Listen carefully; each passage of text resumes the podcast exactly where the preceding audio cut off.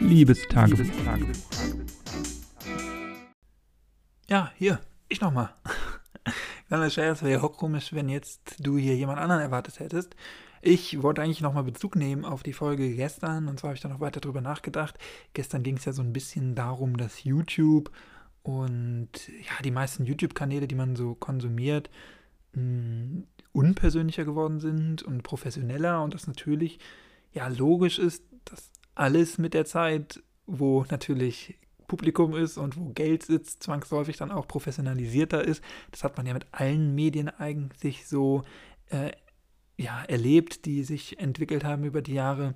Aber dass mir das auch aufgefallen ist bei dem ganzen Internet eigentlich. Also wenn ich jetzt so fünf, sechs, sieben Jahre zurückdenke, wahrscheinlich noch länger, dann waren die meisten Plattformen und das Internet war irgendwie unprofessionell und noch individueller und persönlicher und jeder hatte eine eigene Website, die irgendwie anders aufgebaut war, wo er sich mal ein bisschen mit dem Programmieren befasst hat.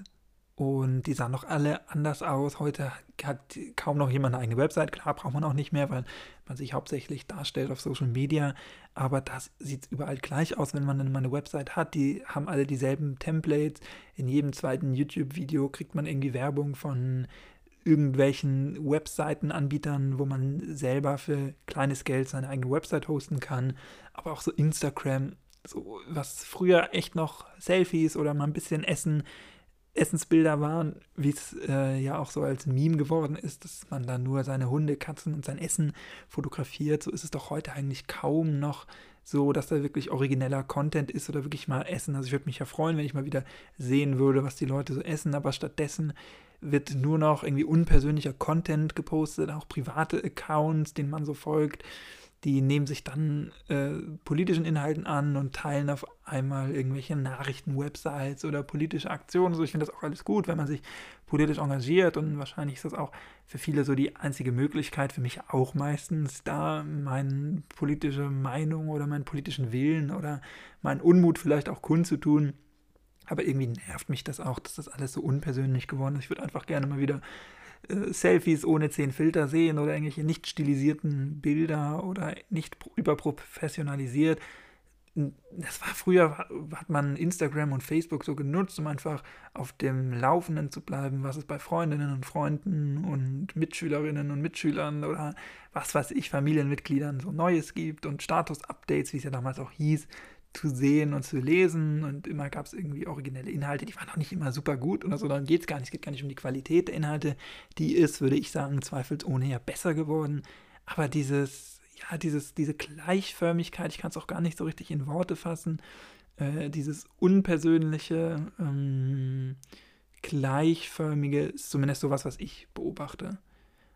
Und die Frage ist, welche Konsequenzen man daraus zieht oder wie es weitergeht.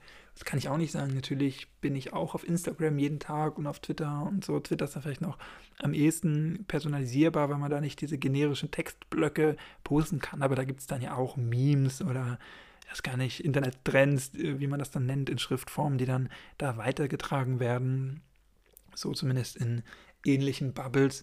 Äh, deswegen, ich weiß gar nicht, was da die Lösung ist entfolgen oder so ist auch blöd, weil die Leute, ich mag die Leute ja oder ich will ja auch wissen, was in deren Leben passiert und wenn die dann mal wieder verreisen oder so, dann sieht man das ja auch oder was bei denen so Neues gibt. Gut, verreisen und so, das konnte natürlich man auch nicht machen in 2020. Insofern ist vielleicht auch ein bisschen klar, dass da die Inhalte eher ein bisschen gleicher geworden sind oder ein bisschen äh, auf Fremdinhalte zurückgegriffen wurde, weil man wenig zeigen konnte, was man selber erlebt. Das mag vielleicht auch ein Faktor sein, aber ja, ich bin auf Instagram und ich habe mir jetzt auch noch so einen zweiten Account gemacht, wo ich dann politischen Seiten und politischen Menschen folge, über die ich informiert bleiben möchte und über die ich auch das Weltgeschehen verfolge.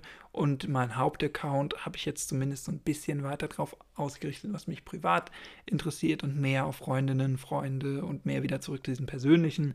Und da ist es mir einfach aufgefallen, dass selbst dieser Account von vielen Sharepics und von vielen politischen Botschaften irgendwie eingenommen wird. Das finde ich ein bisschen, ja, es ist ja nicht schade oder so, es ist ja gut und ist auch wichtig, dass für diese, was weiß ich, Black Lives Matter oder Moria oder so, dass darauf hingewiesen wird und das finde ich auch gut. Und manche Sachen würde ich sicherlich auch politisch nicht mitbekommen, wenn ich es nicht über irgendwelche Freunde oder so sehe, aber ja, ich habe auch irgendwie, wenn ich Instagram aufmache, was früher ein persönliches Gefühl, was man dann hatte. Und man hatte das Gefühl, man sei persönlich mit den Leuten verbunden. Und wenn man es heute aufmacht, dann ist es mehr so ein ja, so News slash Information slash ein bisschen Freunde slash politische Meinungsblog und das finde ich ein bisschen schade, ähm, weil es da natürlich auch andere Möglichkeiten gibt. Naja, aber wie so oft gibt es da jetzt auch nicht irgendwie das große Problem oder das richtig oder falsch oder so könnte es gelöst werden oder so könnte es anders sein. Ich will ja gar nicht, dass es anders ist. Es ist mir nur aufgefallen und ich vermisse es so ein bisschen. Aber vielleicht ist das auch nur einfach die verklärte Sicht äh, oder diese verklärte, der verklärte romantische Blick in die Vergangenheit und wahrscheinlich habe ich mich damals auch gelangweilt oder Instagram nicht so viel genutzt wie jetzt oder äh, diese ganzen Plattformen und Social Media und so, das ist ja natürlich auch alles richtig. Es ist halt wie immer so ein bisschen so ein ambivalentes Verhältnis oder so ein zwiegespaltenes Verhältnis und Sachen, die ich einfach beobachte, wo ich jetzt aber auch nicht wirklich finit weiß, ob das gut oder schlecht ist, die Entwicklung und ob ich die gut oder schlecht finde persönlich und wie es da weitergeht und ob die Entwicklung in die eine oder in die andere Richtung geht. Ich kann mir gut vorstellen, dass das noch zunimmt und ich persönlich bin ja auch jemand, der auch gerne mal Inhalte teilt, ab und an jetzt nicht so viel wie manche andere, die sich das vielleicht eher zur Agenda auch gemacht haben oder die eher dafür stehen. Ähm, also ich nehme es auch oder ich finde es auch ein bisschen schwachsinnig, mir jetzt bei 250, 300 Followern oder so mir vorzunehmen, irgendwie Sachen ähm, zu posten, die politische Inhalte haben. So die Leute, mit denen ich mich umgebe, die wissen eigentlich, was ich für eine, für eine Meinung habe und das muss ich dann nicht rausposaunen noch immer, immer wieder und reproduzierend in irgendwelchen Insta-Posts, die alle, die in dieser Bubble sind, ohnehin schon gesehen haben von anderen Menschen.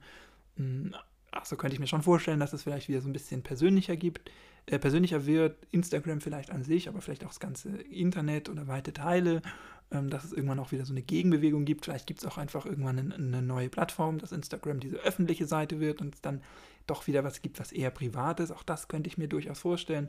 Ich sehe das jetzt ja auch bei den Leuten, die ich so privat folge, dass viele davon auch ein privates Profil haben, also auch diesen Schritt raus aus der Öffentlichkeit machen oder dass man für alle und jede, jeden auf der Welt auffindbar ist im Internet. Also das könnte ich mir auch vorstellen, dass es da dann irgendwann wieder so eine Gegenbewegung gibt oder dass man das vielleicht parallel macht, dass dann eine neue Plattform kommt, die vielleicht wieder mehr Wert auf Datenschutz und Datensicherheit legt. Das ist ja aktuell auch ein viel diskutiertes Thema und die dann äh, koexistieren, dass es Instagram gibt für die öffentliche Meinung und für öffentliche Bilder und für die öffentliche Darstellung und dann ein zweites, eine zweite Plattform oder eine andere Plattform, die dann vielleicht ja, mehr auf Datenschutz, mehr auf wirklich Freundinnen und Freunde, wie ein richtig soziales Netzwerk, wie es in den Anfängen eigentlich mal gedacht war, abbildet. Das, ja, wie es ausgeht, werden wir vielleicht in ein paar Jahren sehen. Ähm, ansonsten habe ich, glaube ich, dazu keine Gedanken mehr. Du kannst mir gerne mal mitteilen, wie du das siehst, wie du auch Instagram und Facebook und so nutzt, ob du die überhaupt nutzt und überhaupt noch nutzt vielleicht. Und wenn ja, ob sich bei dir auch sowas eingestellt hat, so ein Wechsel der Nutzung, des Nutzungsverhaltens. Und wir hören uns dann, wenn du magst, gerne morgen wieder dann, aber hoffentlich wirklich mit einem neuen Thema und nicht noch eine Ergänzung zu dem gestrigen, für dich dann heutigen Thema oder umgekehrt. Wir, wir hören uns auf jeden Fall dann. Äh, bis dahin, mach's nicht gut, mach's besser. Tschüss, danke fürs Zuhören. Und wie immer, bleib gesund, gerade in diesen Zeiten. Ciao.